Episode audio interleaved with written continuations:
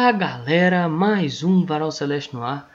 Aqui quem fala é o Pedro, trazendo aí comentários sobre essa terça-feira do Cruzeiro.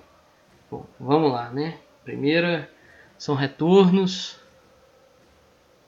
que vão dando esperança de lá na frente poder já estar tá no campo aí, mais para frente nessas rodadas do Mineiro, nesse mês de março que tá chegando basicamente, né? Dá esperança desses caras estarem em campo, que é o Vitor Leque e o Sidney.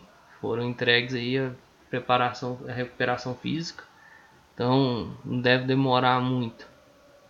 O Sidney ter mais cuidado, né? Questão muscular. Vitor Leque também mas o Vitor Leque apanhou também do, dos jogadores do Atlético até não poder mais, né? Mas mesmo assim, os dois têm que tomar um certo cuidado e voltar no tempo certo para serem úteis aí nessa caminhada na temporada. Porque talvez testar o Vitor Leque ali na direita, né? Porque eu não confio. Particularmente eu não confio muito no Bruno José. Eu acho que não vai rolar. Então Testa o Vitor Leque ali. O Sidney é uma opção da zaga, né? Então acho que vai ganhando opções aí. Claro que quando eles voltarem a estar disponíveis para jogar. Beleza? Tem também a continuidade ou não do Eduardo Brock. Para mim não faz muito sentido ele ficar. É um cara que não me passa confiança. Tem sim um excelente lance que foi contra o Democrata. Pô, que cruzamento! Meu irmão, cruzamento de lateral, né? Parece que no começo da carreira foi lateral, mas cruzamento lateral, né? Mas assim, e os outros lances? E os outros, os outros acontecimentos dentro de uma partida? Porque acertou um cruzamento, dá para pagar tudo que foi feito de erro Dá para pagar todas as vezes que ele errou um bote, que ele errou um passe, que ele perdeu uma bola e o outro zagueiro tomou um amarelo. Acho que tem que pensar. Tem que pensar que também é o Campeonato Mineiro. Às vezes você pega um adversário muito menos apto tecnicamente e que assim não vai conseguir performar direito. Você vai às vezes entregar a bola para isso e vai recuperar muito rápido. Mas se você entregar a bola para ele e for um adversário um pouco melhor tecnicamente, aí fudeu. Que aí você vai ter dor de cabeça. E aí, como é que você vai fazer? Entendeu? E é aí que está o ponto de questionamento. Algumas vezes o Brock entrega a bola para o adversário de uma maneira muito simplista. Pega a bola e faz um lançamento. Irmão, você perdeu a bola. E aí? Se for um adversário mais técnico, vai para dentro e aí você reza para acontecer o milagre e as coisas funcionarem da maneira adequada. E assim, né, falando dos atletas aí, eu lembrei, né, o atleta também é um funcionário, recebe e tem a questão das receitas, né? O Cruzeiro tem dificuldade para ter receita e basicamente a única receita ela vem do sócio de futebol. E o seguinte, nesse exato momento aqui que eu estou gravando, meia-noite e 13 do dia 16 do 12, o Cruzeiro tem 34.516 sócios. Um crescimento considerável do episódio de ontem para o episódio de hoje. Tem que pegar o número certinho lá no episódio de ontem, mas é um crescimento bacana até. Isso faz pensar aquela frase do Ronaldo, né? Que o dinheiro do sócio vai para o futebol, ou seja, você sabe para onde é que seu dinheiro está indo. Isso é importante. É, tem que comprar essa ideia mesmo. Eu entendo ela atrelar o, alguns reforços de peso com meta de sócio, até mesmo o pessoal vir fazer adesão, né? Porque, claro, gente, vamos entender o seguinte: tem pessoas que não estão em condições de fazer o sócio. E se você não está em condição de fazer o sócio, não faça. Não faça. Porque você não tem condição, beleza, a gente entende. É, mas tem pessoa que tem condição e fica colocando condicionantes, né? Então acho que tem que pensar nisso aí. A condicionante melhor agora é seu dinheiro vai ser usado no futebol. Opa, meu dinheiro vai ser usado no futebol? Era isso que eu queria. Então vou fazer, vou fazer o sócio. Aí faz o sócio. É importante, muito importante para o clube. Gera receita e auxilia o clube. Porque, por exemplo, o Ayrton, que saiu recentemente, foi até para o Atlético Goianiense, acionou o Cruzeiro na justiça. Essa receita do sócio não vai ser usada para pagar isso. Mas por que, que eu estou falando disso? Porque na época que o Ayrton teve aqui, você não sabia para onde seu dinheiro ia. A gestão não era transparente. Não à toa nós encerramos o ano de 2021 com 10 mil sócios. Olha a quantidade de sócios que essa mudança de gestão e essa mudança de jeito de conversar com o torcedor trouxe para o clube. De 10 mil para 34 mil. Faltando aí 480 e poucos sócios para 35. Na época que o Ayrton teve aqui, inclusive na época que saiu, o Cruzeiro vivia gravíssimo problema financeiro. Tinha transfer ban para chegar, Cruzeiro não pagava salário, é, Cruzeiro vivia instabilidade política. O Cruzeiro vivia insatisfação da torcida com contratação de diretor. O Cruzeiro vivia um caos. E hoje ele veio acionar o Cruzeiro cobrando 15% de direito que ele tinha do valor do empréstimo ao Ceará. O Ceará parece pagou 300 mil pelo empréstimo e ele tinha direito a 45 mil mais ou menos. Entendeu? É importante. Olha para isso. Olha para tudo que está sendo feito. É, é, o direito do cara. Você pode até questionar, pô, você está você tá puto com o Fábio porque o Fábio entrou pedindo direito, mas você está dando razão ao Ayrton. Mas o Ayrton está fazendo o caminho que todo mundo está fazendo para cobrar, que é cobrar de onde ele de onde ele era ligado, né? Às vezes menciona a SAF como solidária disso, mas cobra de onde ele era ligado. O Fábio não. O Fábio tentou botar uma faca no pescoço do Cruzeiro e como se o mundo girasse ao entorno dele. Beleza? É, é, são esses dois pontos. O Ayrton seguiu o caminho que todo mundo vai seguir, que o Ricardo Rocha seguiu, que o Luxemburgo seguiu e que muita gente vai seguir. Que não só no Cruzeiro, viu? Todos os clubes que aderirem ao processo da SAF.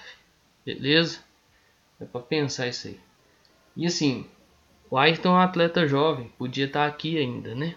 Podia estar tá no Cruzeiro, podia estar tá ligado ao Cruzeiro, podia estar servindo ao Pessolano, né? É, é o melhor tecnicamente? Não, não é. Mas é um atleta jovem, podia render algo ao Cruzeiro. E ainda mais, sabe por quê? Porque o Pessolano sua comissão técnica e todo mundo que está por trás desses caras dá muito é, dá muita proteção a esse planejamento de utilização de, de base, né, da respaldo.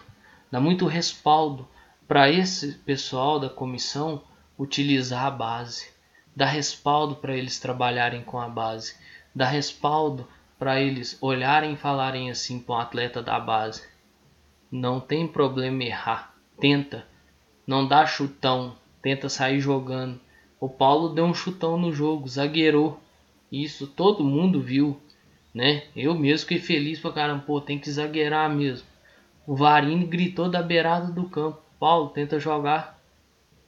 Não, não tem problema errar. Tenta jogar. Então assim, isso dá uma perspectiva nova. Não à toa o Giovanni Jesus vem na coletiva e fala isso, que eles dão confiança para os meninos. O Daniel veio na coletiva dele, também falou isso.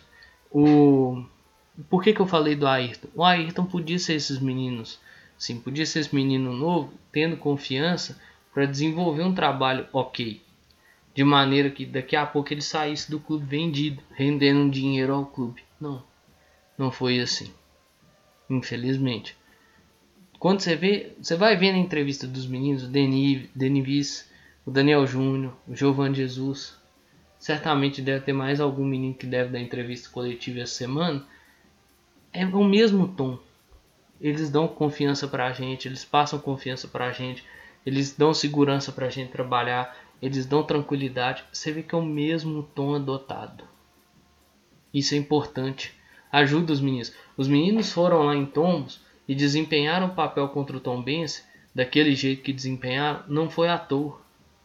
Porque tem uma equipe por trás deles que dá confiança, que dá respaldo e que permite a eles trabalharem com tranquilidade, a entrarem no campo e fazerem um melhor rendimento do seu futebol. Treinador estrangeiro, gente, no futebol nacional, tá precisando, faz parte e é bom que tenha. Porque traz essa mentalidade. Às vezes o cara pode cair com um puta elenco na mão, enorme, mas às vezes ele vê um cara menininho da base que tem potencial e começa a lançar o menino, né? Então, é deixar acontecer. Falo isso porque o André Sanches chegou a mencionar que o Ronaldo conversou com ele sobre a possibilidade de fazer parte desse projeto Cruzeiro. Aí teve uma, um pessoal que compartilhou no Twitter aí que o Ronaldo parece que não escuta muito o André Sanches depois da negativa do Andrés. Graças a Deus. Porque o Andrés andou falando que não é muito a favor do treinador estrangeiro e tudo mais. Eu vou deixar a matéria aqui, é do Super Esportes.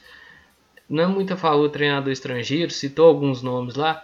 E citou um que é o maior, que é uma lima de moleque da base.